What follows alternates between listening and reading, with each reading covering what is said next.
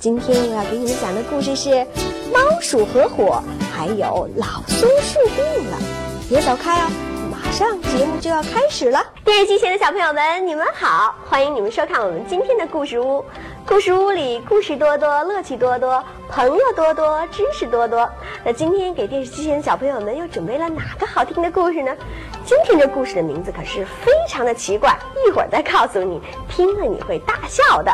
好了，先介绍我们今天来的两位小嘉宾。好，告诉我你叫什么名字啊？我叫李毅。叫李毅，来自哪个幼儿园呢？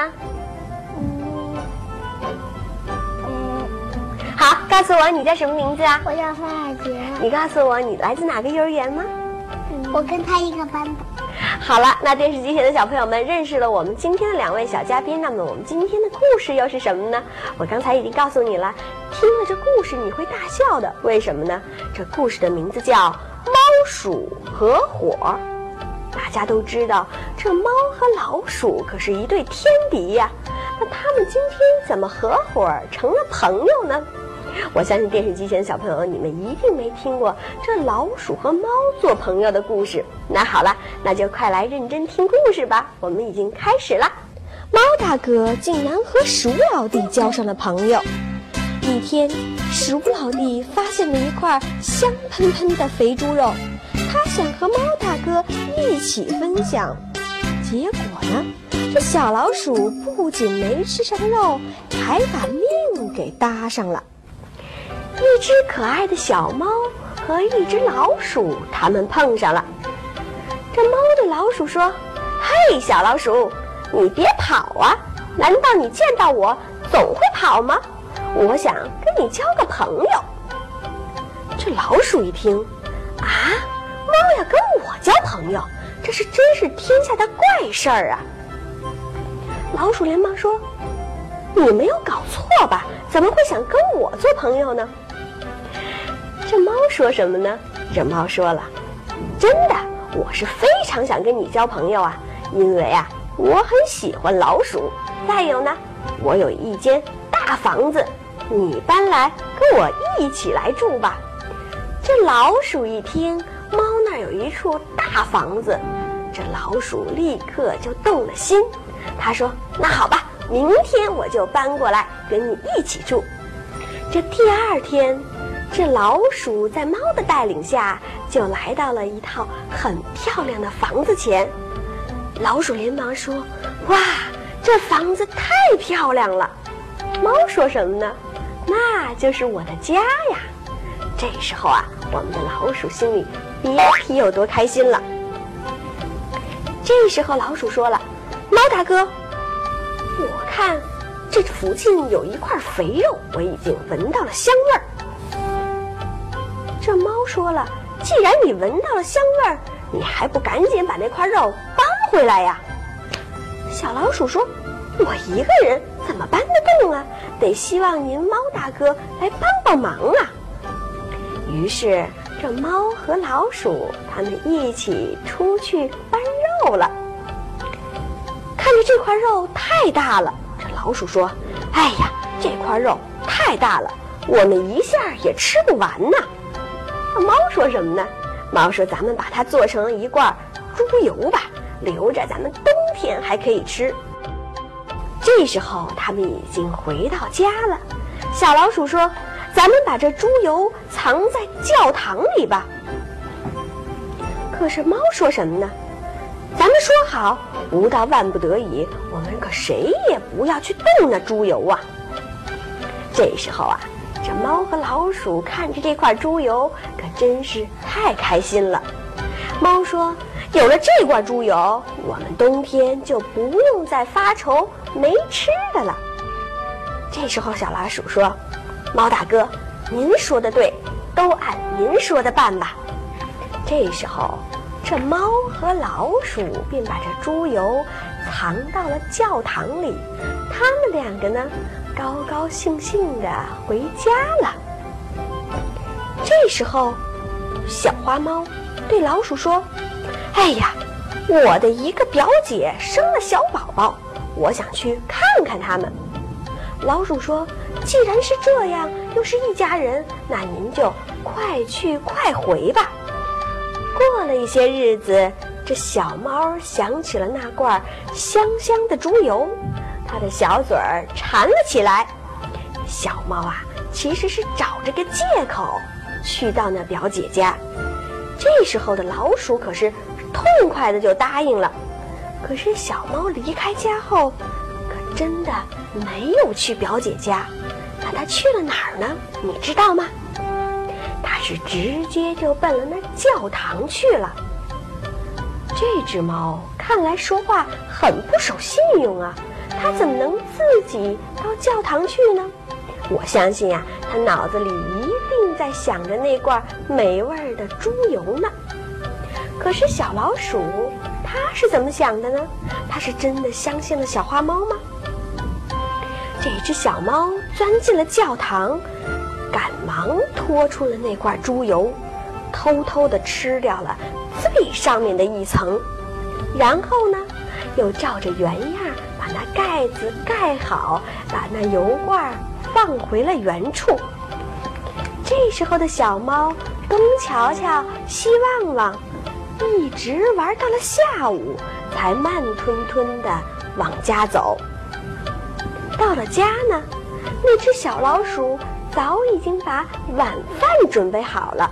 这小老鼠并不知道这小花猫偷吃了猪油，所以它在家里呀准备了一顿非常丰盛的晚餐呢。这时候，小花猫坐到饭桌前，毫不客气的大口大口的吃了起来。老鼠关心的问：“哎？”你的表姐生下来的孩子叫什么名字啊？这时候，小猫脱口而出，说：“这名字叫顶上光。”哎，这顶上光，电视机前的小朋友，你说说，这不就是这小花猫吃的那罐猪油最上面的一层已经吃光了吗？所以呀，他就脱口而出说：“那个孩子的名字叫顶上光。”这时候的老鼠可是信以为真了。啊哦，休息一下，精彩故事马上回来哦。过了几天，这小花猫又对小老鼠说：“你在家好好看家吧，我的二表姐也生小宝宝了，我要去看看。”小老鼠说什么呢？好的，你就放心的去吧，我在家里。打扫卫生，小老鼠收拾了房子，出去找食物了，忙的是一塌糊涂。小猫呢？小猫这次又去了，你们猜猜又去了哪里呀？又去了教堂。他去干什么呢？又去把那罐油罐拖了出来，偷吃了一半。吃饱了以后。他就躺在教堂的椅子上，美美的睡了一觉。到了中午，他才回家。这时候啊，小老鼠又问了：“小宝宝的名字叫什么呢？”你们说说，这小花猫在教堂里偷吃了一半的油，你想想，它这回说那小宝的小宝宝的名字叫什么？你们猜猜？一半光。哎，对了，这时候啊，这小花猫便脱口而出说。它的名字叫一半光。虽然这老鼠觉得，哎，这猫家的孩子名字怎么都这么怪呢？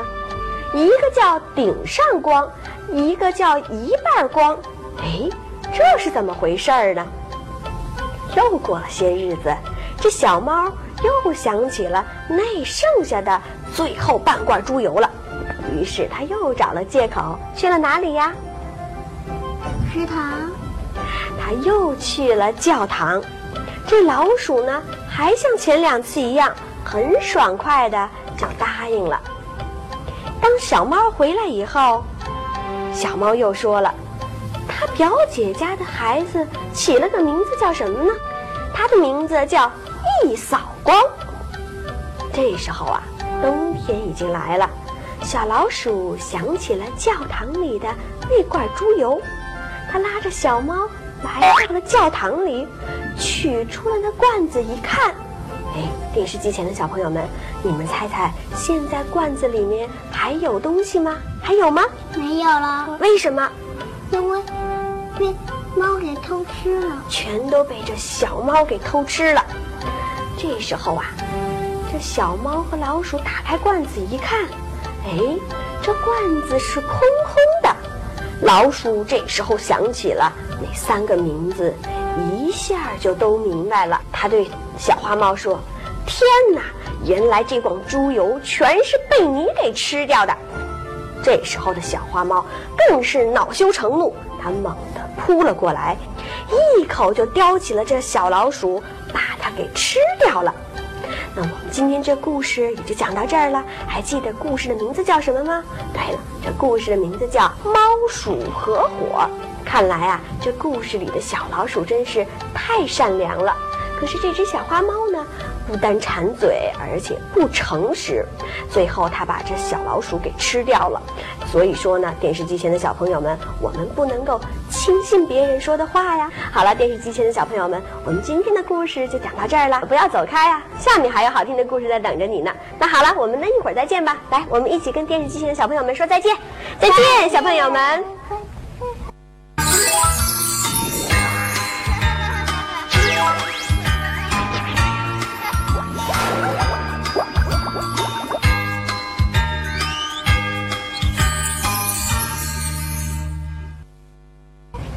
电视机前的小朋友们，你们好！休息片刻，欢迎你们马上回来。那么接下来的好听故事叫什么呢？故事的名字叫《老松树病了》。